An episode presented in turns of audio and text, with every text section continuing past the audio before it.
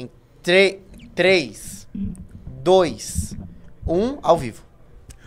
Olá, boa noite! Está começando mais um MBL News. E vocês devem estar pensando, nossa, Renato, você vai fazer o programa sozinho?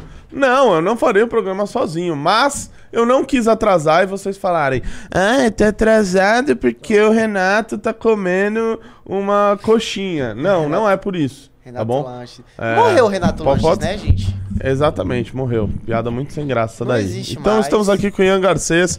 Ian Garcês aparentemente muito ocupado, digitando com muita velocidade nos seus dedos. E vocês devem estar se perguntando, nossa... Estamos ao vivo? Que, o- Sim. sim. Uhul! Por que, que o Renato está com a jaqueta do Palmeiras? Não, mentira, ninguém está se perguntando isso. Mas você já sabia o porquê, né? Então, chupa Bahia, só falou abobrinha a respeito do meu time o ano inteiro. Mano, o cara levou É. muito pro coração, velho. Eu só Não, queria. cara, é só que- quero ser rebaixado em paz, sabe? Não, cara, eu passei a odiar o, sei lá, Esporte Clube Bahia por sua causa. Obrigado. Pelos seus comentários. Então, Ok. torço pra vocês serem rebaixados. Paciência. Tá bom? Bom, boa noite, pessoal. Boa noite, Ian Garcês. É, hoje a, a live está repleta de assuntos. Completamente repleto. Completamente repleta de assuntos. Olha só, agora Quer me comentar sobre as coisas? Retorno. Hum, O número. O número de assinaturas alcançados por uma certa onça. mas pode falar disso? Eu não sei, você que sabe. Eu acho que só Não, falar, só noticiar. Eu não sei. Só Ih, noticiar amigo, certos eu não sei de acontecimentos. nada, meu amigo. Nossa, acho que pode noticiar algumas coisas positivas, não? Ou não pode? Ih, meu amigo, eu não, sei. Eu não sei. Então, Eu não sei. caramba, Esse é o seu três- partido político? não, o que, que é isso? Três? Três é, clubes. É Não é porque a possível. gente não zera mais contador. Ah, entendi, entendi. Três, Então não é mérito três nosso. clubes, cara. Entendi. Então não é mérito nosso. Não, foi pela minha apresentação aqui. Entendi. Eu só É. cheguei atrasado, o Renatão já tá assim. Pá. Exatamente. Ó, eu já fiz a merda. aqui, Gosto meu muito que você tá, caindo. brigando com o microfone. É, ele já tá Ô, caindo. Vitor, Bom, vou vai tentar lá. não. Não, pronto, já tá tudo certo. Uhum. O negócio é o seguinte, Bahia. Ah, Taca aí. Quer começar por onde? Vamos começar por onde? é porque a coisa tá pegando em Brasília, né? Vamos começar por onde você mandar, Renato. O bicho tá pegando em Brasília, meus caros. Eu acompanhei, tá? Algumas falas a gente vai fazer ah, um react aqui das outras que nós ainda não vimos. Nossa, por que, que o meu retorno ficou só. Ah, pronto. É, Não, entra no site da Câmara, meu amigo. No site. YouTube da Câmara, caramba. Caramba, que saudades de fazer um caramba aqui em live. Que o negócio é o seguinte: Silvio Almeida foi convocado para uma comissão a pedido do senhor, senhor deputado Kim Kataguiri. Sim. E, enfim, ele esteve lá. E, assim, eu vi o debate dele com o Kim. A gente vai rever agora, vocês já viram isso na live do Renan, mas a gente também vai analisar outras pessoas que falaram com o Silvio Almeida para vocês verem o método que ele se utilizou nessa convocação que ele teve à Câmara. Que foi o seguinte: eu vou responder o que eu quiser. E dane-se. Eu não vou, eu não vou aqui me pautar pelas perguntas do Kim Kataguiri ou da, da oposição. Eu vou dar algumas pequenas justificativas para algumas coisas que eles vão falar e de resto eu vou lacrar. Eu vou passar o meu lacre de Silvio Almeida nas perguntas que eles fizeram. Ali, ó, naquele lá que já tá assistido, provavelmente. E aí você vai procurar o Kim Kataguiri. Aí a gente, acho que é mais... Tanto criminoso. Kata- Ah, é antes do Eduardo. É, antes- Antes do Eduardo Bananinha também, que fez uma fala assim... é, não esperava nada diferente dele, né? Eu achei muito despreparado o ministro pra. É, desconectou aí seu microfone. Ele não se deu conta que ele estava falando do parlamento. Ele parecia que ele estava falando pra internet, pra um canal de Sim, YouTube. exato. assim. Não, mas eu acho que é, essa foi uma estratégia que ele foi. é, pra- que ele adotou previamente. Falou: olha, eu vou fazer assim. Tanto que ele mostra uma insatisfação muito grande com a fala do Kim. Que ele fica dizendo o seguinte: olha, é, depois você vai postar lá nas suas redes sociais que você ganhou um debate de mim, que não sei o que, que eu perdi o debate, papapá. Assim, claramente incomodado com a atuação do MBL. Aliás, não é a primeira vez que ele fala da gente, ó, na última vez que ele esteve na Câmara dos Deputados, ele também falou, né, sobre. Falou até dos memes do MBL, né? De, de que a gente soltou memes dizendo que ele estava sumido e ele realmente estava. Aliás, essa já é uma praxe do ministro Silvio Almeida, sempre que tem uma questão polêmica envolvendo direitos humanos no Brasil ou no mundo, ele fecha o bico. A não ser que os casos de direitos humanos sejam com bandidos, traficantes de droga ou qualquer outro tipo de gente eh, de mau caráter que esteja, que esteja preso, aí ele vai fazer os comentários dele. Se for sobre qualquer tipo de pessoa, se for sobre ditador do qual o governo dele é aliado, ele fecha o biquinho. A gente vai denunciar isso, continuaremos a fazer e ele vai continuar ficando incomodado. E ele novamente relatou isso na Câmara dos Deputados, aí na comissão eh, de fiscalização, da qual o Kim Kataguiri é membro, titular. E ele mostrou essa indignação. Taca na tela aí pra mim, por gentileza. nacional que envolve Então, os comitês querer reagir estaduais. tudo? Vamos Zero de reagir controle social ao e a- seguinte, senhor Davi Pirajá. Hum. Põe as perguntas do Kim essa preocupação Põe porque 1,5 recebidas ou foram pra ficar 1,5 vezes. Aí. Pra ficar um pouquinho mais rápido. Que o Kim Kataguiri é tipo aquele cara que, se ele te manda um áudio, não dá pra escutar em duas vezes. Sim. Tá? Porque ele fala muito rápido. É Certo. que nem ouvir um, um, um áudio do riso em duas vezes. É impossível, porque aí vira quatro vezes. Porque ele já fala em duas vezes normalmente. Mas taca na tela aí. Saudades de falar taca na visitadas pelo Ministério, se há essa preocupação, porque eu apenas escutei no final da exposição de Vossa Excelência, ministro, essa preocupação com, olha, agora no final do ano, depois de todo o trabalho do Ministério, que nós vamos lançar um observatório, uma política para as vítimas de violência. Agora no final do ano, nós vamos olhar para, vamos lançar um programa para olhar e para cuidar dos policiais que são trabalhadores e são trabalhadoras. Ah, Vossa Excelência também coloca que este é um governo que tem como uma das suas marcas a defesa da democracia. E eu quero questionar Vossa Excelência em relação a esse episódio da Dama do Tráfico, ah, ministros do governo e parlamentares da base do governo, importantes parlamentares da base do governo, passaram a atacar e promover uma campanha difamatória contra jornalistas do Estadão e contra a própria editora do Estadão, espalhando a notícia falsa de que ela teria sido denunciada pelo Ministério Público do Trabalho por coagir os seus funcionários a buscar furos de reportagem contra o governo, o que evidentemente é falso. Mas isso foi afirmado por parlamentares da base do governo e por ministros comentar por parte do governo. perguntas que o Kim tá fazendo, que são importantes. Primeiro, sobre a questão da dama do tráfico. Aconteceu uma reportagem, todo mundo aqui, enfim, já tá cansado de saber, a reportagem do Estadão. Ah, foi duramente atacada pela aquela imprensa chapa branca que a gente. Nossa, tá uma, muitas Mano, o que, modificações. que, que, o Junito fez aqui nesse OBS? Não sei, meu amigo. Que loucura. Aí eu não sei, meu amigo. Mas é o seguinte: ah, houve uma campanha difamatória contra esses jornalistas, inclusive até pelo senhor Felipe Neto, que ah, a posteriori veio até pedir desculpas.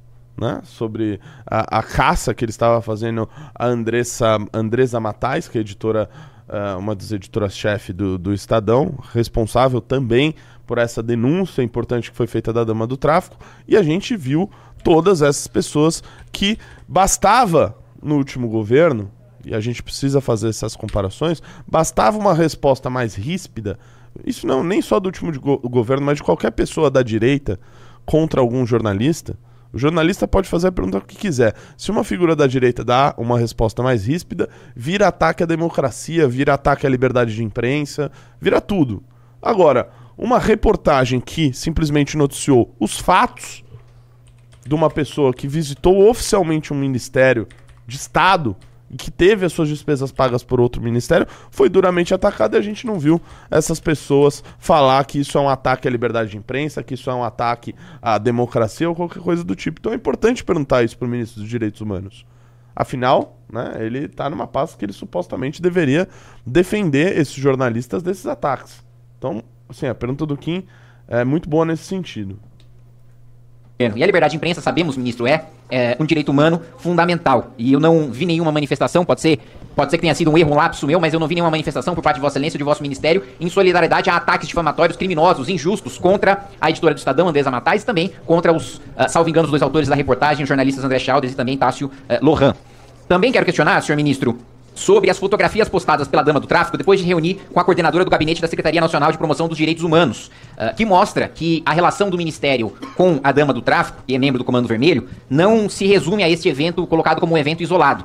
No caso do Ministério da Justiça, nós temos a informação oficial de que por quase três meses os servidores do Ministério da Justiça trabalharam nas demandas dessa ONG do Comando Vermelho. Eu quero questionar Vossa Excelência se houve algum tipo de trabalho, se houve alguma recepção de demanda eh, dessa ONG por parte do Ministério de Vossa Excelência, quais foram essas demandas e se servidores trabalharam em cima dessas demandas, como a gente viu acontecer no Ministério da Justiça, principalmente dada essa recepção que eu coloquei a Vossa Excelência da coordenação do Gabinete da Secretaria Nacional de Quais Promoção seriam aos as Direitos demandas Humanos. né, que a dama do tráfico levou ao ministério? Se eu não me engano, o Ministério chegou a bancar a ida, não foi? Bancou, o Ministério dos Direitos Humanos bancou a ida dela a, a Brasília, Sim. né? Pra, pra, pra- Não foi uma só. Foram, Não foi uma só. foram mais. Esse Pois é. vídeo tem que velocidade? 1 e 5. Certo. Que também gostaria mais? de questionar Vossa Excelência Achei sobre o que- enfrentamento ao crime organizado. A gente sabe que o crime organizado no Brasil administra os presídios. E Vossa Excelência disse que esteve em 13 presídios diferentes. Quero questionar qual é a política que está sendo tomada pelo governo, quais são as políticas que estão sendo tomadas pelo governo para enfrentar o crime organizado. Principalmente dado que eles administram os presídios e que os chefes do crime organizado no Brasil muitas vezes lideram o crime de dentro desses presídios. E o que está sendo feito também para combater o crime organizado de dentro das instituições públicas, de gente com mandato, Essa é uma de pergunta gente com interessante, né? Porque, assim, os presídios brasileiros, eles basicamente, como o Kim disse aí, são comandados pelo crime organizado pelas principais facções criminosas brasileiras. Isso não é segredo pra ninguém. Aliás, é, acho que foi até no, na, na gestão do Moro, ou foi no, no último ano, que, enfim, vazaram conversas. Ah, o secretário de administração penitenciária do Rio de Janeiro, acho que do- da última gestão, participou de conversa ah, com líderes de organizações criminosas dentro do presídio. Ele mexia com essas autorizações, ou seja, nada mais do que um narco-estado que a gente já está cansado de falar, onde as instituições públicas se misturam com o crime organizado e você já não sabe mais o que, que é o que. Né? É, então, assim, é- essa me parece que deveria ser a principal ah, política pública que deveria ser feita: tirar os presídios eh, brasileiros das mãos do crime organizado. Mas não. A política principal para o Ministério dos Direitos Humanos é ver se as condições desses líderes de facções dentro das prisões, se eles estão sendo bem tratados por lá. E não se eles estão comandando aquilo da maneira que eles bem entendem, né? representação institucional. Nós temos, só para citar um exemplo, no meu caso, cidade de São Paulo, do estado, capital do estado que eu represento, nós temos um caso que está sendo investigado pela Polícia de São Paulo, em que a Polícia de São Paulo acusa o ex-líder do Partido dos Trabalhadores na Câmara Municipal de mandar matar seu próprio assessor para pagar uma dívida de sangue com ó, o PCC, porque este ex-assessor deste parlamentar teria parado de repassar propina, teria parado de repassar propina para ah, o PCC e repassar apenas para aquele vereador. Ah, e um outro ponto que Vossa Excelência colocou, Conhecem que esse enquanto nós estamos aqui, tem crianças sem Não, que caso é esse? Conhecem?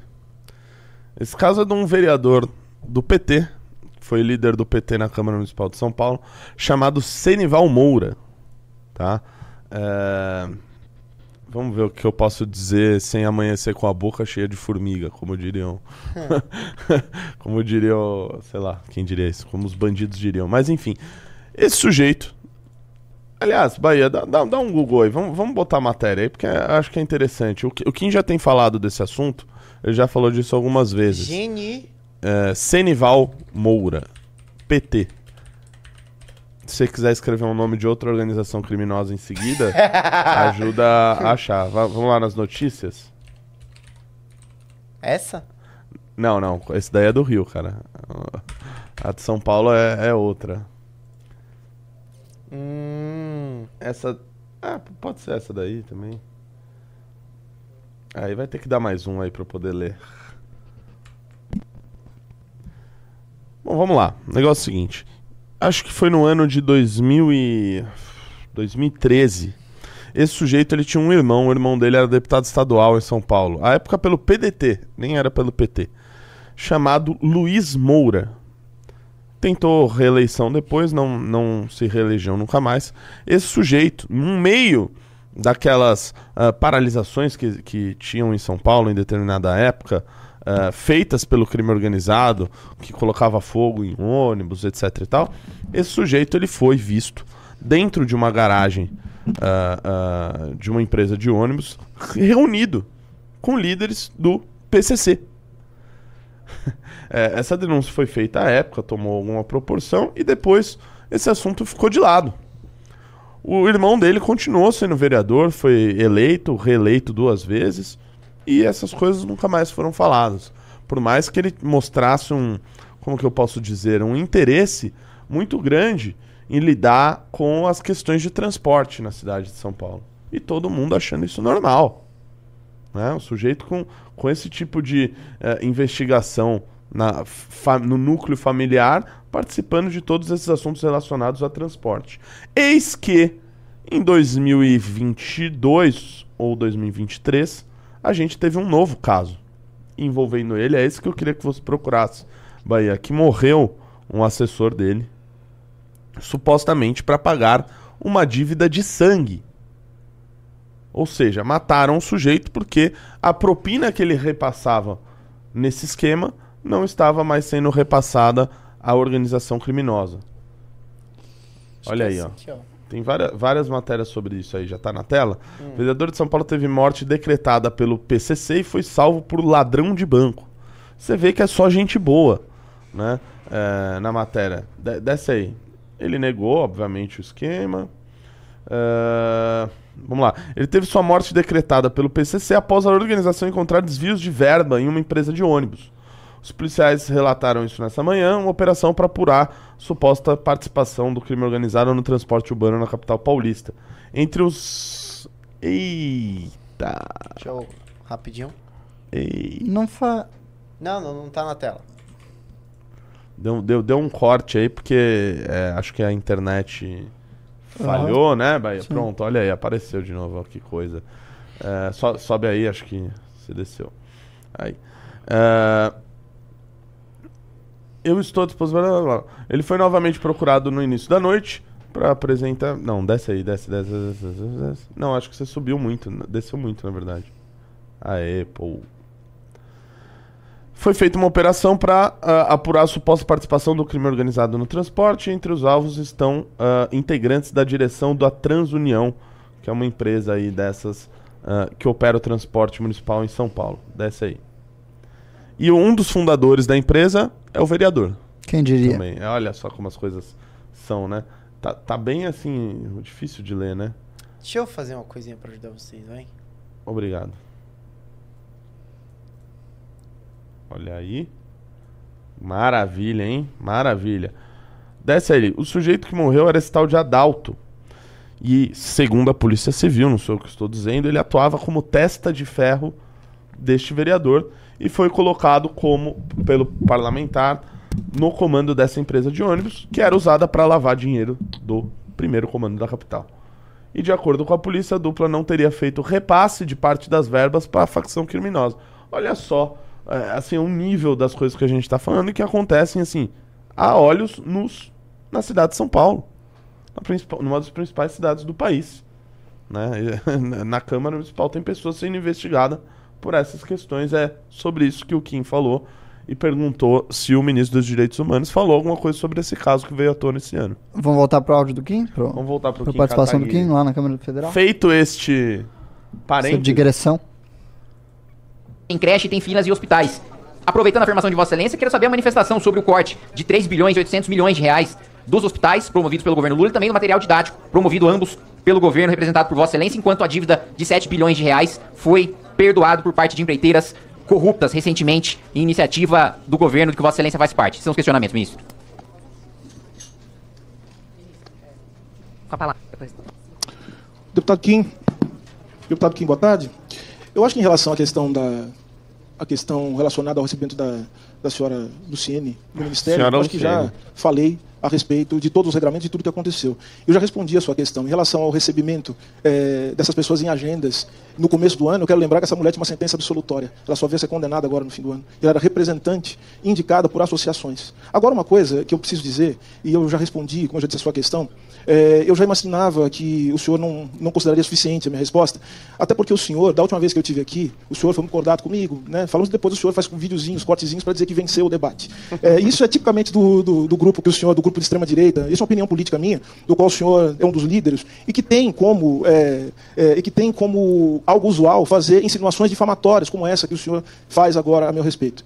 É, então o senhor vai recortar esse vídeo e dizer que venceu um debate que o senhor nunca se propôs a fazer. E eu não fico surpreso com isso também, com a sua postura. Como eu já disse, o grupo ao qual o senhor pertence é um grupo que é um dos maiores responsáveis pela desestabilização da democracia brasileira nos últimos tempos. E além Pausa, disso, é um também responsável pela É, bem, como vocês podem ver, o MBL não precisa cortar o vídeo. Ele passa na íntegra mesmo, É, porque então, esse, é esse jeito vai verdade. levar uma bela de uma lapada daqui a pouco. É. Eu, mas eu gostei, eu gostei da definição dele. O MBL é um grupo de extrema, um movimento de extrema direita responsável por desestabilizar a democracia brasileira.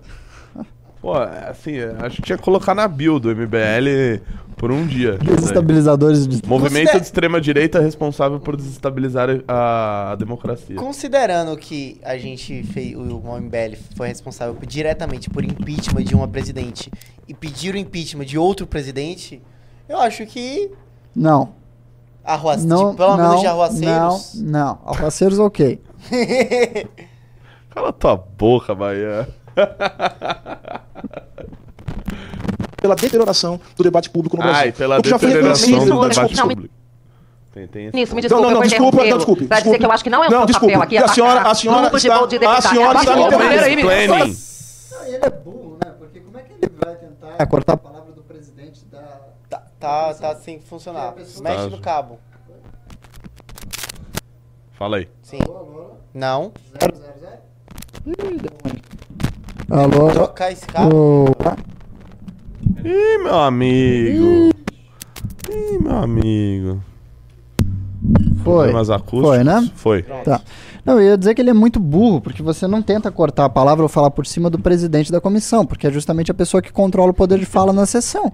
Você tem que ser um completo idiota pra não perceber isso. Sim, e ainda cometendo um mansplaining, né? Que é uma, Uhum, uma claro. interrupção absolutamente super machista, cara. Terrível, né? O machismo do do ministro.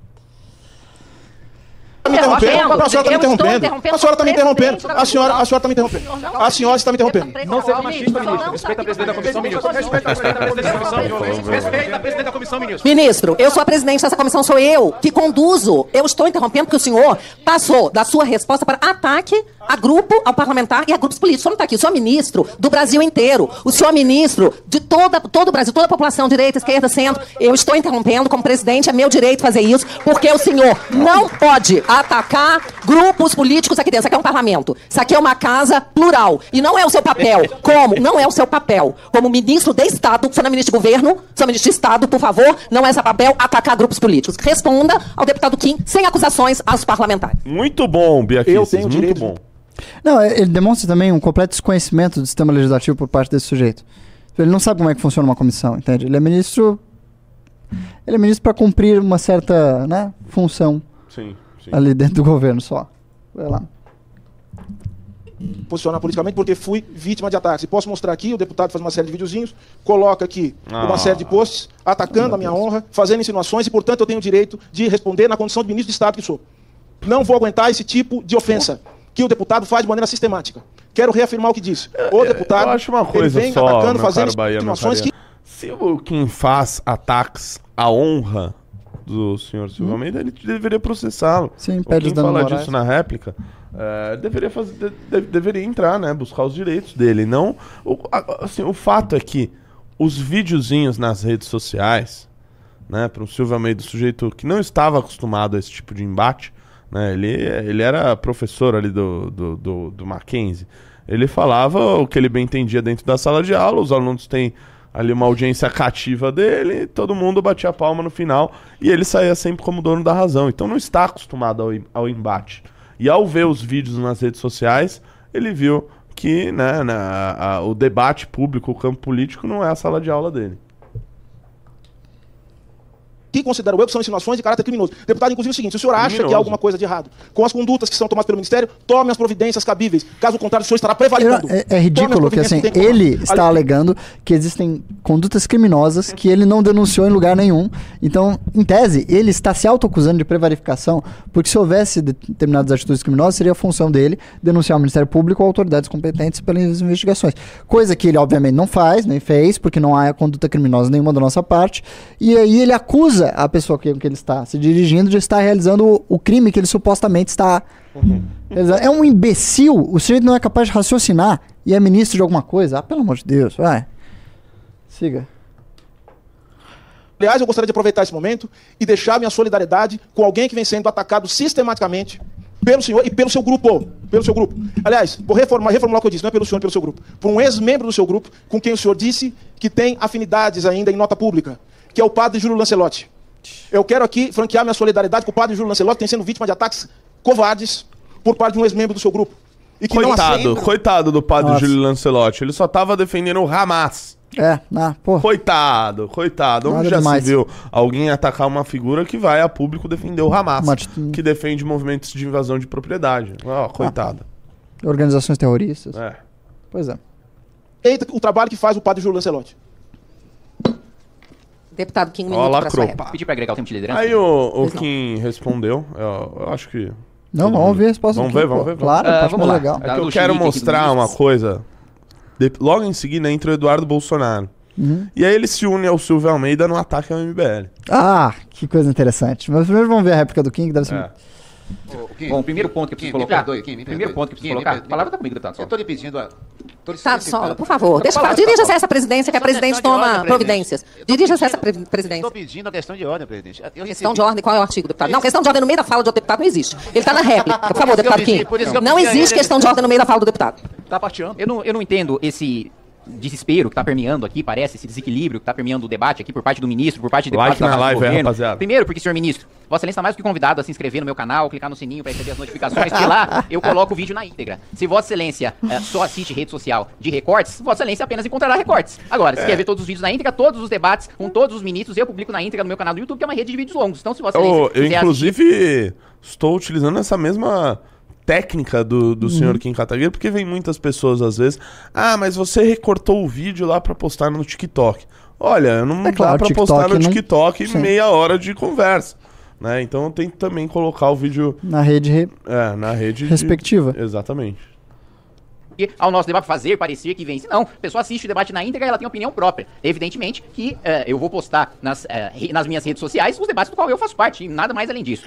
Outra eh, relação, eh, um ponto que, bom, vários questionamentos ficaram sem resposta, né? Vossa Excelência não falou sobre a preocupação com as vítimas de crimes, Vossa Excelência não falou sobre o combate ao crime organizado, Vossa Excelência não falou sobre a reunião né, da coordenadora né, de- do Ministério de Vossa Excelência com a, a, a ONG do Comando Vermelho, Vossa Excelência também não falou sobre o corte de 3 bilhões e 800 milhões de reais em saúde em livros didáticos e o perdão de 7 bilhões para empreiteiras corruptas, Vossa Excelência não falou sobre o vínculo de parlamentar petista acusado pela Polícia eh, Civil de São Paulo de envolvimento com o PCC e de repasses pro PCC e de mandar matar, inclusive, um ex-assessor justamente para pagar de mandar matar um ex-assessor justamente para pagar essa dívida de sangue com um crime organizado, colocou que eu faço insinuações difamatórias, que eu estaria prevaricando. Ora, ministro, se eu estou cometendo tais ilegalidades, se eu estou cometendo tais ilegalidades, seja ah, ah, no âmbito criminal, no âmbito civil, Vossa Excelência já teria, não tenho a menor dúvida, me processado faz tempo. Não processa porque sabe que esses crimes, essas difamações, essas injúrias. não s- tá Pedir para a equipe técnica que dê um jeito nisso. Aqui com esse... E, e, e, tá, estão todos assim. Estão todos, estão todos.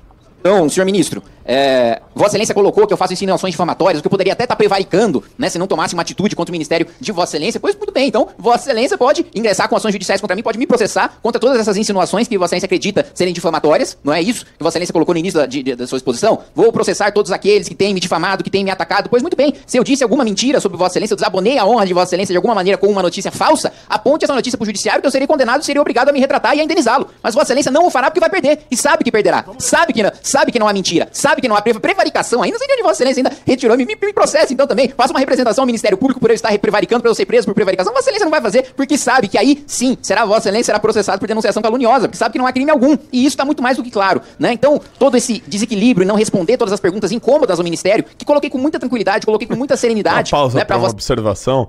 Ali no, no, no TP ali da Câmara tá escrito Ministro dos Direitos Humanos esclarece temas da área. É. Talvez não quiseram colocar a palavra esclarece com medo que o Silvio Ah, Almeida... não, será que é isso? será que foi? Eu não sei. É que esclarece... Nossa, teria, ser- seria hilário. né?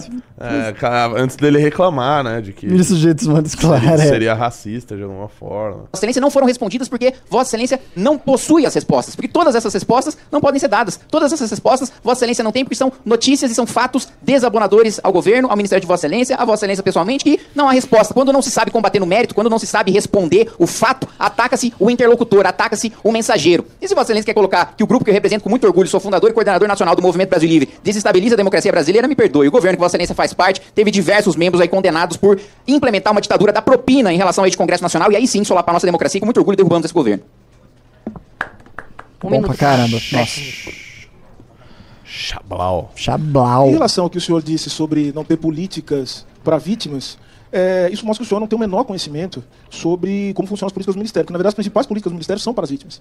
Os programas de proteção a vítimas, a, a pessoas ameaçadas. Não, os programas do Ministério são para os a opressores. Ah, para, pelo amor de Deus. Sujeito não sabe nem articular uma frase. Vai. Os acordos de cooperação técnica com o Conselho Nacional do Ministério Público, com o Conselho Nacional de Justiça, o acordo de cooperação técnica com a Assembleia Legislativa do Ceará para fazer políticas de combate à prevenção à violência. E quando eu disse o seguinte, eh, falei sobre prevaricação, eu disse o seguinte, se o senhor acha que existe alguma coisa errada na minha conduta como ministro, eu vou pedir ao senhor também que tome as políticas cabíveis. Eu disse o seguinte, se o senhor não o fizer, o senhor estará prevaricando, porque o senhor não estará cumprindo o seu dever como parlamentar. E reafirmo o que eu disse, o senhor e seu grupo são os- um dos grandes responsáveis por desestabilizar a política brasileira, a democracia brasileira, eu reafirmo isso. Ou seja, foda-se Foda-se. tudo ali que foi É. falado, né? É, é, ele ficou muito melindrado com esse negócio de vídeo na internet. Sim, Porque isso tá na cabeça dele, então ele fala, cara, Não. quer saber? Eu vou Eu acho que é uma- dar uma lacradinha Né, e eu acho que é uma desculpa fácil. mesmo. Ah, eu não vou responder, não é porque eu não tenho respostas, mas porque isso vai ser instrumentalizado na internet. É verdade. Tipo, é, uma, é uma falsa saída, entende? Tipo, eu não estou me dando ao trabalho de responder essas acusações todas, não porque eu não faço a menor ideia de como respondê-las e não há nenhuma resposta viável possível, mas porque isso será instrumentalizado de modo mágico pelos, pelas ferramentas ocultas da internet que distorcem tudo e alteram a percepção máquina, das né, pessoas. a news. máquina. É ridículo. É isso. O que é que você queria botar do Dudu? Não, põe aí o início Manda da fala bala. dele que vocês vão ver. Não, bem no comecinho. Logo que ele começa a bostejar, zoeira. A hora que ele começa a, a, a falar. Vamos ver. Pois não, qual o artigo, deputado? Não, não. Isso foi antes da fala. É, então eu não posso. Vai adiante. Tá perdidinho ali o velho. Parece o Jax Wagner, mas não é ele, né? É o Jorge Sola. Ah. Aqui. Democracia quando Volta. pegou o voto nulo. E democraticamente no debate onde só os requerentes vão falar aqui. Deputado Eduardo. Presidente, num, num ponto eu vou concordar com o ministro. De fato, o MBL desestabilizou essa democracia quando pregou o voto nulo permitindo a eleição de Lula na última eleição. Isso daí mostra uma grande diferença que os argentinos que os argentinos souberam a lição à base de 140% de inflação e quase metade da população na pobreza, que foi o mal pior é a esquerda. O mal pior Não, são os assim, comunistas, é- o mal pior é Lula da Silva, né? Espero que a gente consiga o mais rápido possível recobrar É a meio burro isso que ele falou também, comparando com a Argentina, porque o Milei, ele não tá indo pra uma reeleição Uhum. onde ele permitiu com que o principal adversário dele voltasse, saísse da prisão pra voltar a disputar a eleição. Né? É, Cara, a- que a situação da Argentina. que o Bolsonaro fez, né? A situação da Argentina seria comparada ao Brasil de 2018, onde a gente apostou no vigarista do seu pai e ele foi lá e fez o que fez e trouxe o Lula de volta aí pra fazer os maiores absurdos que a gente tá vendo hoje. para fazermos uma oposição mais uníssona nessa casa. Mas isso dito, presidente, eu tenho que ressaltar aqui a postura do ministro para com vossa, vossa excelência. O ministro se irritou, chegou a exaltar-se um pouco. Vamos vo- ver Eduardo Bananinha? Vamos, vamos. Tá, tá divertido isso aí. É bom Vossa um Excelência, congresso, sempre divertido. por ter cortado a palavra dele para lhe chamar a atenção e retornar ao foco matéria dessa audiência pública de hoje. Eu relembro aqui que na legislatura passada, enquanto presidente era Jair Bolsonaro, a CCJ, propositalmente, deputado Messias, tinha na linha de frente parlamentares só mulheres do PT, do PCdoB, do PSOL e várias outras. Porque quando elas levantavam a voz, provocavam o início de um barraco, qualquer um que reagisse era taxado de machista. Então, eu espero que nós tenhamos a maturidade para deixar de lado essa tensão política e um jogo baixo de ficar acusando uns aos outros de racista, sexista, misógino, xenófobo, porque isso daí é a estratégia da esquerda identitária para bloquear o debate. Hoje em dia no Brasil não tem mais debate. Se você é contra as cotas raciais, você é racista. Se você é contra o PLC 122 ou qualquer pauta LGBT nas escolas, você é homofóbico e assim por diante. E eu também começo aqui falando de uma foto emblemática. Quando Lula foi eleito, Like na live, posse, pessoal. ele subiu a rampa do Palácio do Planalto com pessoas que teoricamente representavam as minorias. Deficientes físicos, mulheres, negros, LGBTQI e assim por diante. Numa primeira oportunidade, ele já recebeu críticas do deficiente físico com o qual ele subiu a rampa do Palácio Planalto Já, em já uma foi? fala capacista, Tem mais né, alguma coisa em que ele disse que pra falar dele? Acho que Na não. fala dele? Não, pode pular. É, ele fica lacrando aí. Põe a resposta do Silvio Almeida pra ele. Só pra gente ver o me- mesmo método aí que o, que o Silvio Almeida utilizou. Que ele basicamente não liga pra nada do que foi Não perguntado. vou responder, a internet vai. É, e tenta dar uma lacrada. Ele fala do Bolsonaro. Vê aí. Bom, em primeiro lugar, eu quero. Um cumprimento do deputado. Eu quero dizer da minha enorme surpresa pelo fato do deputado estar preocupado com a questão racial no Brasil. É, isso, para mim, é uma grande novidade. Porque E, ele tinha perguntado também do Flávio muito- Dino ter muito, escurecido ao longo dos anos. é, surpreso também. Pra- só para dar um o contexto para as que- pessoas que não entenderam, é porque o Fábio Dino se declarou ah, é, na a primeira de é, eleição de 2016 governador com- para 2014, em 2014 ele se declarou como branco. Isso. Depois ele se declarou como pardo e agora a Folha de São Paulo diz que ele é o quinto homem negro no STF. Uhum. né? Você vê que ele passou num processo é, impressionante. É um processo trans. É um processo trans, exatamente. Um processo Ele é um trans. negro trans. Se assim ele se identifica. é, o deputado tenha falado sobre as pessoas com deficiência, né?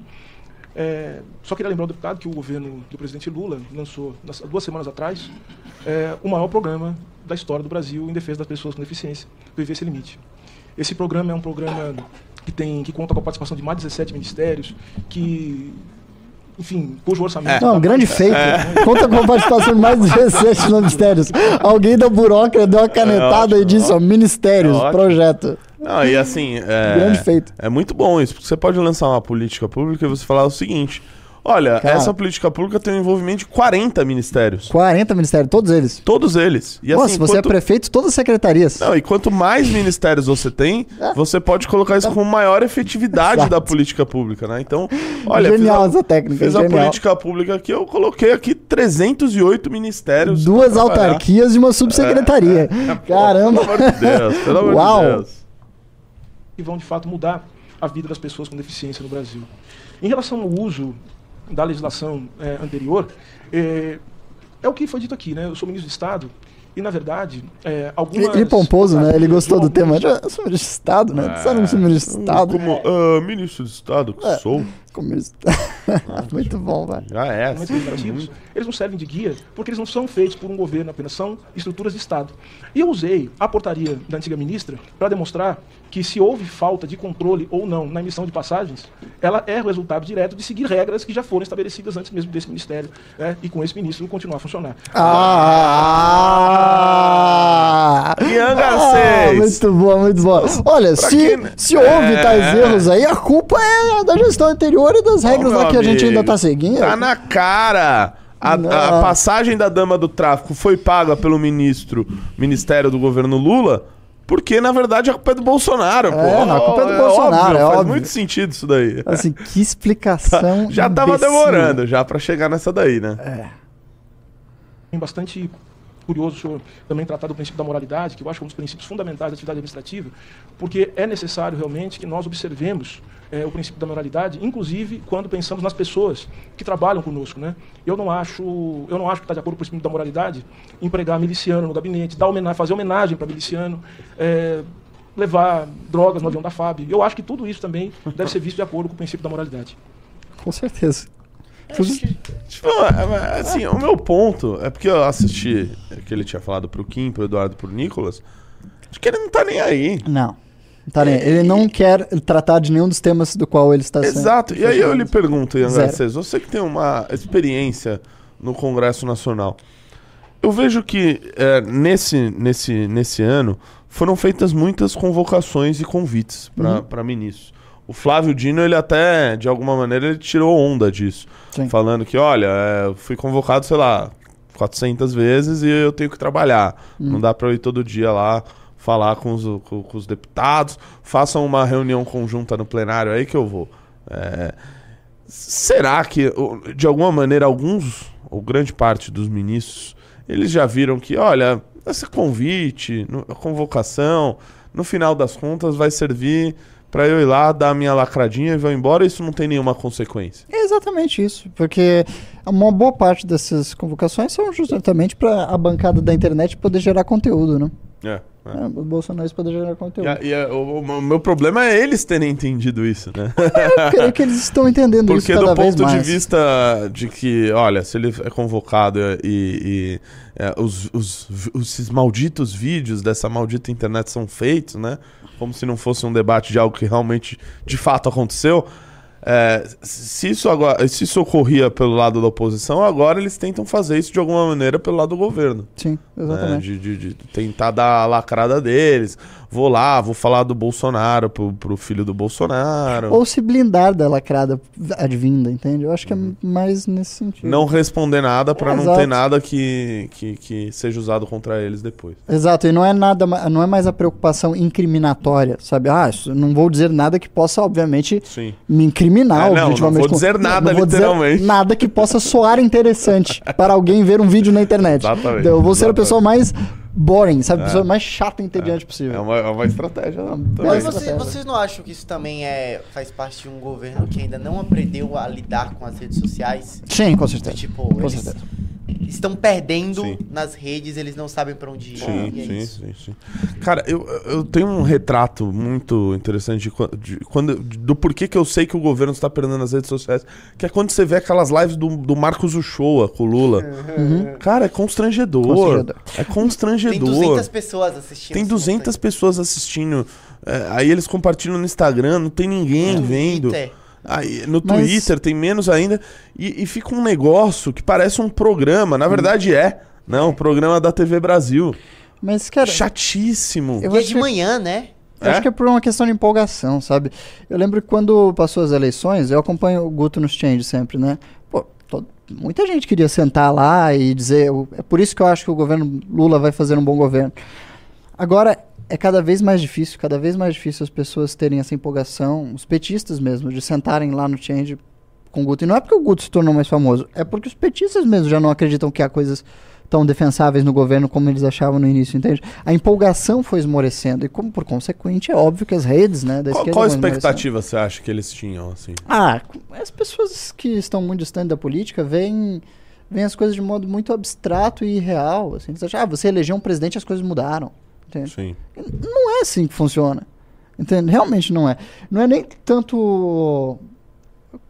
Assim, como é que eu posso dizer? Ah, por, óbvio, por óbvio que o governo Lula não terá bons resultados. Mas eu quero dizer, a expectativa das pessoas, de toda forma, é irreal. Elas esperam que. Nem que estivesse indo bem. Nem que tivesse ido bem, entende? As- Elas esperam que ó, o Lula voltou, as choverá picanha, cerveja. Elas não, elas não entendem o que um presidente faz, o que o Congresso faz, o que os ministérios fazem. É, Entende? não, eu, eu vi alguém falando, agora não me lembro quem, dizendo o seguinte: olha, se a campanha do PT em 2024 de alguma maneira for pautada em, olha, eh, o PT voltou e conseguiu trazer algumas melhoras, eles não vão conseguir. Não vão. Porque, né, o que, que eles vão, vão, vão noticiar, eles vão se orgulhar de dizer para as pessoas, ou perguntar para elas o que, que melhorou na vida delas. Não, se- melhorou nada. Nada. E o que eles poderiam alegar são só coisas que a base delas não compra. Ah, tipo, ah, o rombo fiscal não foi tão grande porque a gente aumentou muitos impostos. É sério que você convence algum eleitor petista com isso? Aí os caras, tipo, aumente o rombo aí, né? É, é, óbvio, a base vai dizer, não, aumenta o rombo aí. A gente nem sabe pra que que serve isso. É, é. Exatamente. Ô, Operador Bahia, a gente Diga. tem aí um outro vídeo aí que você tinha, Sim. você tinha citado. Sim, temos. Eu acho que foi de ontem, ontem, ontem, do Bar da Brahma. Bar Brahma. Tem aquela famosa música Qual que é a música? do. Não é do Caetano?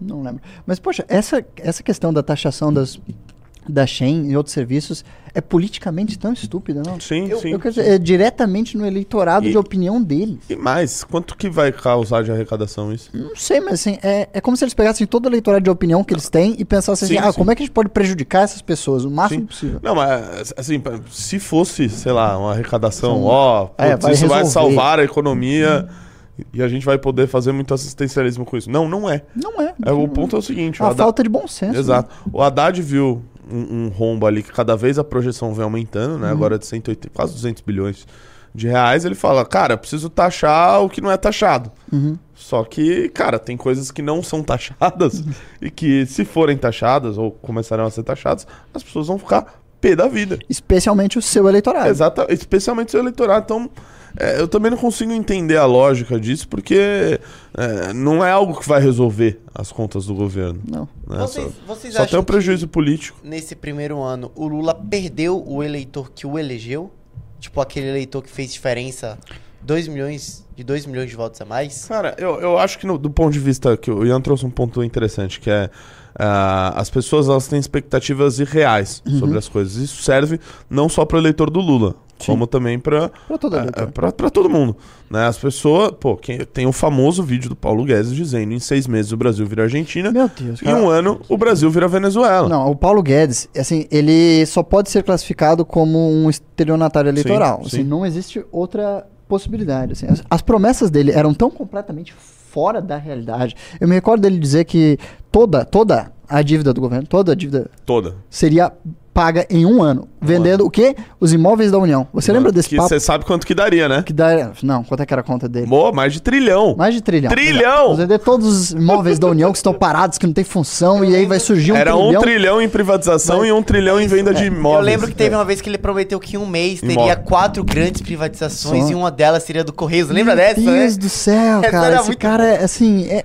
Como é que se chama? Parece Não, aquele cara mitômano, que- é mitômano. Minômano Com- louco, compulsível, sabe? compulsível. E com soluções que não são nem possíveis, não existem, são ri- ridiculamente inviáveis. Sim. Só que, bem, não existia um eleitorado de opinião capaz de botar isso na cara dele. Sim. né?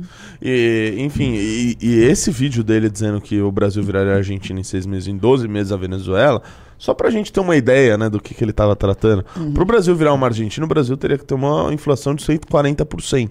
Teria que ter 40% das pessoas vivendo na pobreza. Sim. né? talvez essa parte a gente não esteja tão longe. Se- 60, 70% das pessoas dependentes de subsídio do governo. Sim, são números catastróficos da Argentina. Não tô dizendo que a situação do Brasil é boa, não. Acho péssima. Mas, É. amigo, nós estamos muito melhores Mas ainda do que a estamos muito Mas melhores que a gente. melhores que a Argentina. Venezuela, então, acho que eu nem Nossa, preciso falar, né? Aí, aquilo lá é praticamente. É assim, eles beiram a serem classificados como um narco-estado. Sim, sim. Assim, o Brasil ainda está longe desta perspectiva. Não obstante, obviamente, as facções aí estão construindo o seu caminho pra gente ficar parecido com aquilo. Exatamente, exatamente. É, Vamos, vamos pro vídeo aí? Pro videola? Eu não vi esse vídeo, na, na verdade. Sério? Não, eu sei da notícia, sei que foi é, apedrejado, né? O, Qual a notícia? Esse, é- esse é o Bar Brahma, pessoal. Sim. Só pra dar um, dar um contexto aí do, do Bar Brahma, o operador baiano, escreva no Google o seguinte: Bar Brahma, Avenida São João com a Avenida. Porra, me fugiu Peraí, o nome, ó, cara. eu estou lendo corretamente. Houve um protesto de criminosos porque um homem reagiu a um assalto, foi isso?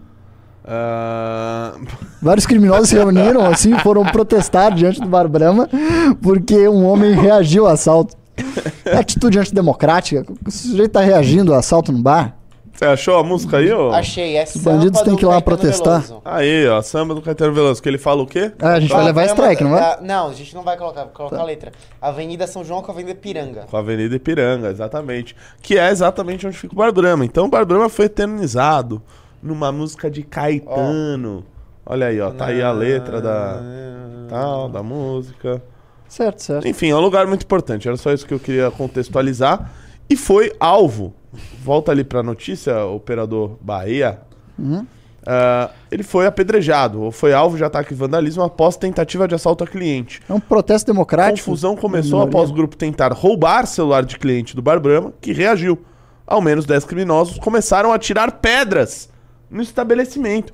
Isso é Mano, tão surreal, né? isso é surreal, isso é surreal. É, pô, eu fico com Não, dó os- do, do as- dono do, do Bar Brahma, mas, cara, infelizmente, se eu puder dizer algo pras pessoas, é não visitem o centro de São Paulo. Ah, realmente, não dá o pra centro andar de São centro Paulo não dá, pra- você não pode andar na rua. É muito perigoso. A não ser que você vá dentro de um carro blindado e o carro, sei lá, estacione dentro do. do- Cara, nem isso. Talvez você vai precisar fazer como outros aí já tiveram que fazer na, na, na rua El- Helvétia, no Largo General Osório, que foi a fazer boliche ali com, com o assaltante, com o criminoso, com o usuário de crack, cara. É isso. Não dá pra frequentar aquela região. Não pisem nessa região, senão vai acontecer isso.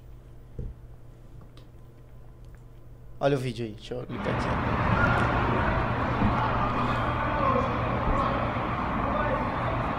Normal, assim, atividade criminosa, assim, normalmente. Rolando. Não, eh, deixa eu contar uma história. Dá um pause rapidinho. Oh, nossa senhora, bem na hora. Não, Pô, não. bem na hora, Manda, manda o vídeo, no, manda o vídeo. no, no clímax aí. Vai. Ele tá com uma marreta. Isso é. Mano, uma marreta. Destruindo um carro.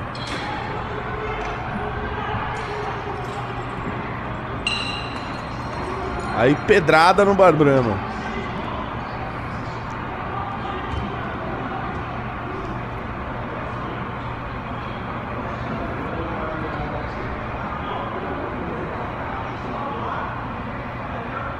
eles vão lá, pegam mais coisas e taca-lhe pedra no Bar Brahma. Meu Deus. Olha a reunião ali dos da Gentalha. Tranquilo, os caras nem fogem, eles ficam já ali mesmo, tranquilo. Fica ali. Olha aí, Não pô, precisa. taca o terror.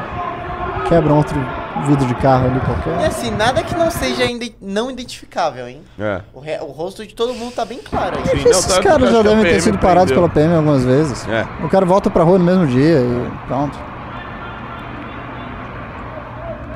É uma vítima da sociedade. Há várias vítimas da sociedade. Várias, são várias. A sociedade tá fazendo muita vítima ultimamente. Tadinhas, né? Ah, pô, pobre coitado do cara.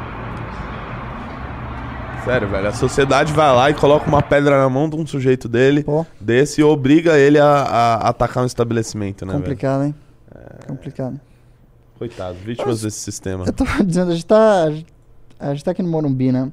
E eu moro aqui perto, então eu tenho andado pra, a pé pra casa todas as noites. Ontem eu tava andando pra pé, assim. Corajoso, hein? Pois é, tava andando a pé pra casa, assim. É uma rua só. Tipo assim, eu tenho que andar cinco minutos pra chegar em casa. Aí tinha um sujeito sem. eh, tinha um sujeito passando assim do lado. Aí ele tirou uma pedra, assim, uma latinha, né? Uma olhei- pedra, uma pera, uma pedra de tacar no bar Brahma ou uma não, não, pedra não. de. Uma pedra de crack. Uma pedra de Uma crack, latinha, ah, tá. assim. E aí eu olhei meio espantado, o cara assim, passando do meu lado, ele disse, tá olhando o que eu? E como se nada. você tá atrapalhando meu espaço aqui, amigo. é, Sai tá. fora. O que você tá olhando? e assim, poxa, em qualquer lugar de São Paulo, praticamente, você vê isso agora. Isso porque São Paulo recentemente foi eleita a 26 cidade para se melhor, melhor cidade para se morar no mundo. Não, Isso é, eu tô falando aqui da zona, zona sul que a gente tá, né? Sim. Se você for pro centro da cidade, meu amigo, Ah, esquece. outra Esquece. realidade. Esquece. Aí ele vai te oferecer aquela. É, Ô, essa daqui tá cincão. Sei É. lá. E aí, bora? Não, e, se- e se você falar não, né, no centro de São Paulo, o cara vai falar, ué, você tá fazendo o que aqui então, fazendo né? o quê Porque aqui, não tem outra coisa pra se fazer mais no Ou no você centro veio ser Paulo. assaltado, talvez É. seja outra. Ah, então você quer ser assaltado, né? Passa o celular, é isso. você tem duas opções. ou você tá lá pra comprar ou pra ser assaltado. Exato, porque eu nem exatamente. posso comprar. Não, não existe outra coisa a ser feita no centro de São Paulo. Que desgraça, cara. Que desgraça a gente vive. Ô, Bahia, a gente tem mais algum vídeo aí pra, pra colocar? Não. É, eu, eu queria comentar de um- mais um assunto. Ah, último assunto, último assunto.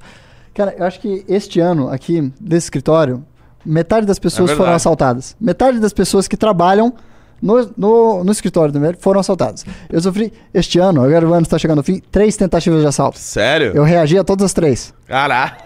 Yes. Não fui assaltado, não fui, Caramba. não fui objetivamente assaltado esse ano. Consegui reagir as três tentativas. Como é que foi a sua reação? Você pode contar? Esses- Eu, esses- numa delas eu empurrei um cara de cima de uma escada na rodoviária do. Tietê? na rodoviária de Tietê. Empurrei o cara de cima dessa escada. Cara, e pior, dentro da rodoviária. E aí você vai tentar Mas como é achar. que foi? Ele chegou e. Não, "É, três passa caras aí." de uma vez. O dois pela frente, um por trás. E aí, amigo? E aí você empurrei um cara e corri por, pelo meio dos outros dois. Mas você vai procurar a polícia? Cara, não tem polícia na rodoviária de Tietê, velho. Não tem. Assim, é, é- Na rodoviária do Tietê, Não, que desculpa, ser um- desculpa. Rodoviária da Barra Funda. da Barra confiando nos Funda, olhos. Também, enfim. Mas é também, convenhamos, é uma rodoviária gigantesca, passa Sim, milhares de óbvio, pessoas lá, você não óbvio. acha um Aí, policial, velho. Você desce, você sobe tem a estação, né? É. Poxa, não tem polícia em nenhum lugar. Esse foi um, e os outros dois? Então, um foi na, na porta de um, de um show universitário, que eu tava passando por outra, e outra foi no centro de São Paulo, do lado da, da Paulista. Assim, três ocasiões, em um ano. E, Assim, e o resto do pessoal todo aqui. Poxa, o nosso editor aqui de, de vídeos, Lobato, Lobato. Lobato Lobatovic. Lobato Lobatovic, foi assaltado à mão É armada. verdade. Na frente da casa dele. É um cano na cara. Pô, tá, São Paulo tá Teve ficando. outro também. O Você Couto- não foi, não, Bahia? Não. Nossa, mas muita gente aqui no escritório foi esse ano. O, Esse, o Ebert foi assaltado. o Herbert levaram o celular O dele. Couto Júnior foi Pô, assaltado. um monte de gente. Muita gente foi É, assaltada. assim, São Paulo tá ficando. É, Tá, ficando ridículo. Cara, eu só fui assaltado uma vez na minha vida. Sabe Eu onde também. foi? Sabe onde foi? Hum. Na Fonte Nova. Ah, é? Dentro da Fonte Nova, no, no meio de um jogo do Bahia. Ah, dentro do jogo? Dentro, no jogo. Assistindo, foi, Assistindo. foi assaltado ou foi furtado? É, um pouco dos dois, porque Um pouco furto, um pouco... Explica como é Mano, que é porque, um pouco tipo, dos dois. mano, eu tava assim. saindo o do cara estádio, chegou, tava todo mundo o cara chegou na malemolência. Tipo, ele me. O cara, eu vi que o cara me empurrou. Ele falou, deixa eu passar. Aí eu falei, pô, não falei nada, eu só meio que dei uma arrastada pro lado. Quando eu dei a arrastada pro lado, senti a mão dele no meu Aham, bolso. entendi. Eu, tipo, ele não Foi, foi um mais assalto, ou menos. Ele não disse que era, mas é. fez. Não sei Ele deu uma cantada antes, a gente chegou num molejo. Não foi assim, né? Não, mas Maravilhoso. eu entendo, Bahia, que eu, eu só fui assaltado uma vez na vida e foi uma, um misto de a- assalto com furto, né? Porque Uhum. eu tava com o celular na mão, esperando o Uber, o, o- passou o cara de moto, sei lá, falou alguma coisa e puxou meu celular e levou embora, né? Sim. Então, mas eu considero que foi assalto, acho que, acho que teve Eu gosto ameaça que eles aí. falam uma coisa antes pra A grave ameaça. A, Ah, a- furto- a- a frase de efeito deles, né? Perdeu. Perdeu? Perdeu, nossa, clássico, perdeu. Perdeu. A, a frase de efeito do bandido. É, é. É aquela frase chocante. Eu queria comentar de um outro assunto, meu caro Ian Garcês. Não sei se você está acompanhando a questão do referendo na Venezuela, Sim. na região de Essequibo. Falaram disso aqui na, na live, o meu caro Não. Bahia? Não? Então posso falar livremente sobre esse assunto? Bom, pra quem não sabe, pessoal, pra quem não acompanhou essa questão, eu sugiro uma coisa: acompanhem, tá? Pois talvez em breve o nosso Brasil vai entrar em guerra nessa questão. e Eu não estou exagerando ou fazendo piada com isso. É, então fiquem de olho, principalmente quem é mais ah, do norte do nosso país, pois eventualmente o bicho pegue de alguma Nossa, maneira. aí. impressionante, né? O Brasil mandou vários blindados pra Já, fronteira. exatamente, já Caramba. movimentaram blindados, acho que foi 200 blindados É? para a fronteira. Por quê? Vou fazer um- uma breve explicação antes para quem não está acompanhando essa questão. A região de Essequibo é uma região da Guiana que está sendo reivindicada pela Venezuela. Essa é uma questão que já foi arbitrada por um, um árbitro internacional com anuência dos dois países, da Venezuela e da, da Guiana, que decidiu que aquela região é uma região da Guiana. Porém, nos últimos anos, essa é uma região que, graças à exploração feita pela ExxonMobil, eh, descobriram que lá possuía 11, 11 bilhões, 11 milhões ou 11 bilhões? Uma enorme reserva de petróleo. Uma enorme gigantesca. reserva de petróleo, né? Eh, Tanto e é que o PIB do, do país está crescendo assim, 100% Exatamente. ao ano. Foi o país que mais cresceu no último ano, cresceu 30 e poucos por cento. É um absurdo. Ah, é, enfim, absurdo. Por causa ah, dessa descoberta feita pela ExxonMobil, a Venezuela cresceu os olhos para essa questão e resolveu rediscutir essa questão. Aliás, sabiam que também nessa região o Brasil ah, já teve uma re- já te- tem um teve um território que também sofreu um arbítrio internacional em 1904, região do Pirara que, segundo o ex-ministro Aldo Rebelo, foi a pior derrota geopolítica da história do Brasil. Essa região do Pirara fica onde ah, está essa região de Essequibo. Inclusive, o Maduro chegou a dizer que, retomando Essequibo, ele até devolveria o Pirara para nós brasileiros. Ah, tipo um acordão, assim. É, não, tipo, lá, vou lá, Lula, tomo pega, dos pega cara." o pirar aí, a gente Exatamente. fica dividir esse petróleo aqui, que nem Ex- antigamente. Exatamente. Que nem o Gente, pré-sal lá, os investimentos do É BNDES e tudo, tal. tudo pra nós aqui, pra nós. companheiros. É, enfim, ele realizou um referendo lá, te- teve 50% de participação popular. Cinco perguntas foram feitas, todas perguntas muito complexas, mas as, ah, teve, segundo né, a grande credibilidade de apuração de ah, votação venezuelana, Ah, sim. 95% em todas, pra 95% a 99%. A grande sólida de sim. democracia venezuelana. Ah, exatamente. O Lula disse que lá tem muita, muita democracia. Muita democracia, e hoje ele, né? E hoje ele disse que o referendo daria o resultado que o Maduro quisesse. É, a região É, norte do Brasil, um inclusive, é a mais democrática, porque a democracia venezuelana transborda, É, ali pra transborda, nossa né, fronteira. Verdade, por isso que lá é só tem grandes democratas. Só assim. grandes democratas. Lá tem pouca compra Helder Barbalho, é, Romero essas Jucá. Essas questões elas acabam nem chegando no norte, de tanto que a Venezuela transborda a democracia por lá. Pois bem, meus caros, qual que é o problema nessa treta? O que, que envolve o Brasil? Primeiro, a região, ah, essa região ali da, da, da Guiana, né, essa região de, de Essequibo, ela é uma região muito ah, montanhosa, possui ah, matas, enfim. É uma região que seria complexa para uma invasão vinda da Venezuela. Então o que se fala é que para a Venezuela realizar essa invasão, ela teria que passar pela região norte, pela região brasileira. E justamente por isso o exército brasileiro está fazendo esses movimentos de proteção da fronteira. Até o ministro da Defesa, o Múcio, disse que é inegociável que eh, qualquer tipo de eh, invasão que passe pela fronteira brasileira ou pelo território brasileiro será duramente combatido. Outros países já se manifestaram com relação a essa questão. Ah, o Reino Unido, os Estados Unidos, disse que interveriam em uma possível invasão venezuelana na região de Essequibo, por mais que tenha feito esse referendo, que no final das contas não tem valor legal algum, principalmente internacionalmente, por ser uma questão que já foi arbitrada e decidida com a anuência dos dois países. E, enfim, isso está sendo feito porque é uma espécie de uma praxe de, de, de vários ditadores que entram ah, em queda de popularidade que veem o seu regime sendo ameaçado, né? Pela, Não, falar que, assim, forças. O petróleo, é, é uma concentração de renda muito grande para o Estado, sabe? O que aos olhos de um ditador é perfeito, porque é um dinheiro entrando direto no caixa do governo. Exato. Então, para eles é. Exatamente. Por mais que, se você olhar a- o, o petróleo na Venezuela, a Venezuela possui 300 bilhões lá, 300 milhões de, ba- de barris de petróleo. Esses 11 milhões que estariam na Guiana, perto disso, é pouco. Né? Só que o petróleo venezuelano é um petróleo ah, que depende de uma tecnologia paupérrima. Né? Não, não possui a tecnologia necessária para fazer a extração, o refino, etc. Então, tanto é que o, o- a Venezuela acaba não produzindo tanto petróleo como outros países, inclusive até hoje menos do que o Brasil. Tem mais um fato que talvez seja bastante significativo para a decisão da Venezuela, que é o que a Guiana não faz parte da OPEP.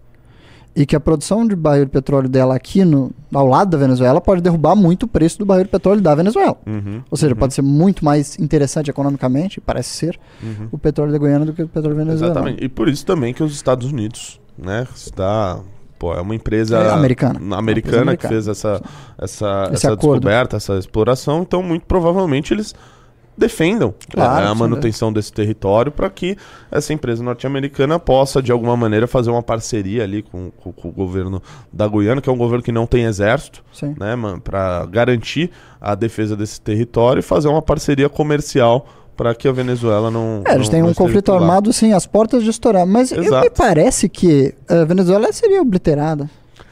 Pelo Brasil, com certeza. Não, não só Sim. pelo Brasil, por Certeza todos, absoluta. tipo, todos É, o digamos, problema- os países do mundo ao redor que Sim. tem.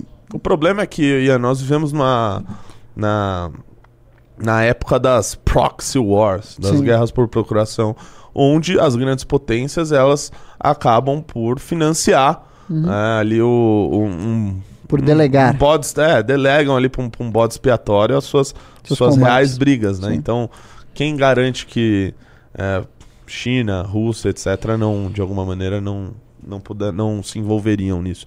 Hoje a gente está Assim, vendo uma o- questão por causa do Hamas, Rússia e China muito mais próxima do que nos últimos anos, junto com o Irã, compartilhando tecnologia militar, com poderio militar assustador, Uhum. que a, o que a Rússia não tinha de poderio militar, hoje ela tem porque o Irã passou para ela. O que o Irã não tinha, hoje ele está desenvolvendo porque a Rússia passou tecnologia para eles. Então, assim, se tornaram potências militares muito maiores, Sim. do meu ponto de vista. Isso Mas pode, o único de alguma grupo maneira, influenciar. interessado ali em, digamos, nessa invasão seria a OPEP, a qual o Brasil, inclusive, foi convidado esse ano, né? O Brasil, É, o Brasil, a o Brasil chegou no- a, a falar sobre o OPEP+, né? Que é, parece que é uma organização um pouco diferente. Que o Lula disse que o Brasil entraria e não apitaria nada. É, o Brasil foi convidado. apitar nada nessa Foi convidado a ter uma participação, digamos, minoritária na OPEP, que é o, o grupo, digamos, que controla o fluxo de petróleo no mundo, que são as grandes nações produtoras de petróleo, que acabam controlando o preço. Acho que o Brasil é interessante. É, assim, é, te- teria que ver os termos do, de- de- de- de- dessa entrada do Brasil. Não- a princípio não vejo nenhum problema, né? Mas se isso eh, de alguma maneira influenciaria em como o Brasil eh, negocia com outros parceiros que não fazem parte da OPEP, né? Isso, isso é- isso é uma questão que ainda não está às escuras.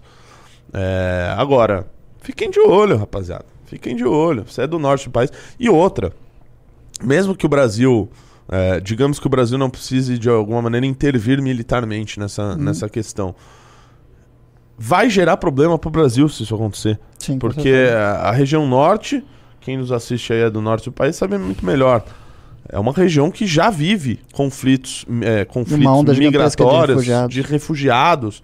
É, Roraima é um estado que foi inundado por, por re- refugiados venezuelanos. Isso tendência a aumentar. Tem uma onda gigantesca de refugiados venezuelanos, bolivianos no Brasil. Se ocorre uma guerra, nossa, dos dois países, da tanto da Guiana quanto da Venezuela, vão. Não, e um, um outro ponto que eu, eu, eu- eu vi ontem, inclusive, de que numa das perguntas, acho que a quinta, ah, o Maduro ele, né, ele colocou no referendo uma pergunta sobre, ah, os, os, ah, sobre a concessão de cidadania venezuelana para ah, os Para os refugiados.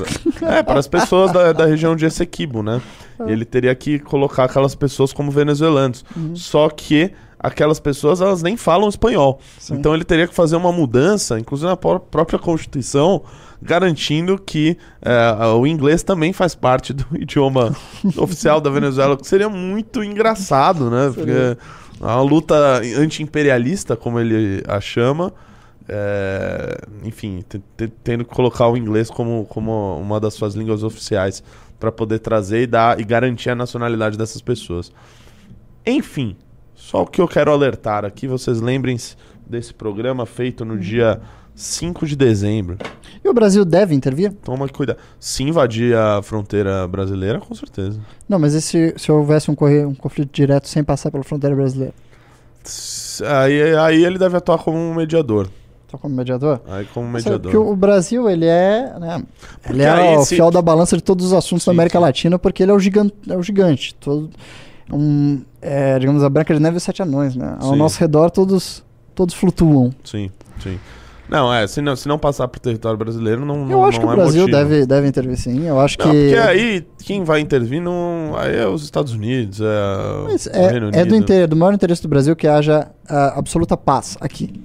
Sim. Completa e total. Então, me parece da maior inteligência que o Brasil ah, seja muito, muito, muito duro na sua ameaça. Sim. Para que não haja conflito algum. É, até agora, o que, que dá pra dizer do posicionamento do governo, do ministro da Defesa? O ministro da Defesa foi muito enfático, basicamente traduzindo para as pessoas: se, se passar por aqui, vai se lascar, meu irmão. Vai, vai, vai tomar. E, o do Lula foi aquela postura muito leniente. Olha, eu tô falando com todo mundo pra ter paz. É, Até porque é um aliado político dele, né? da Guiana. É, eu falei com o Maduro. O Maduro precisa. O referendo vai dar o que o Maduro quiser. Bota os dois na sala com uma cachaçinha. Pô, pelo amor de Deus. Pelo Tá amor de tudo Deus. resolvido. Essas, Esses papos do Lula. É patético. Operador Bahia. Ah, Tem pimba aí, tem. tem. O Luiz Vaz mandou 200 reais Olha só. Caramba. falando: Olá, mestres. A publicação no Insta criticando o Safra tentar tra- travar a RJ das Americanas é absurdamente infundada.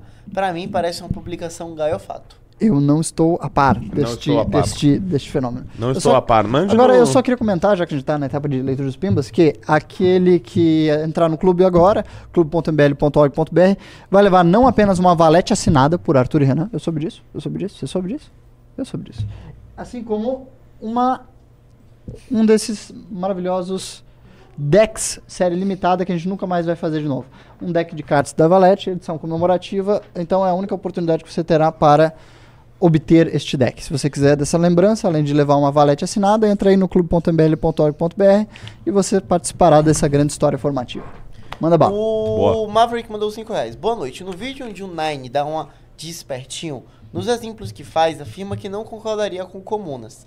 Ele quer desassociar a imagem do GP Entendi nada, cara. nem eu. Eu, Eu vou. também Vocês querem entendi. ler o Pimba pra ver se vocês. Não, lê aí.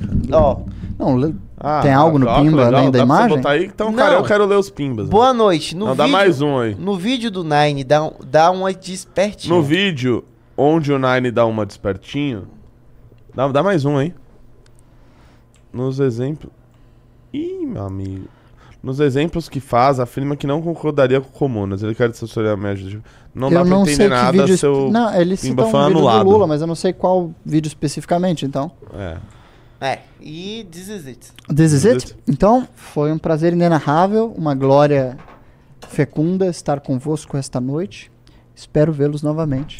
Prazer, prazer enorme. Voltamos a qualquer momento. É, ah, amanhã, privatização, privatização da Sabesp. Será votada na Assembleia Legislativa do Estado de São Paulo a partir das 16 horas. Eu postei um link lá nos meus stories no Instagram. Então, é de São Paulo, quer lutar pela privatização, quer militar para o Estado mais enxuto, para antecipação da universalização do saneamento básico, para redução tarifária, para mais investimento em saneamento, Vá lá nos meus stories, clica no, no- nele, lá tem o link, já se inscreve e compareça amanhã na Lesp a partir das 16 horas. A esquerda estará lá. A gente também tem que mostrar e fazer o nosso barulho, porque a, a Sabesp, meus amigos, será privatizada amanhã. Isso é um fato histórico. Não deixe a história passar pela sua frente e participe. Beleza? Beleza. Muito obrigado pela audiência de todos. Boa noite, beijos, abraços e tchau. Tchau.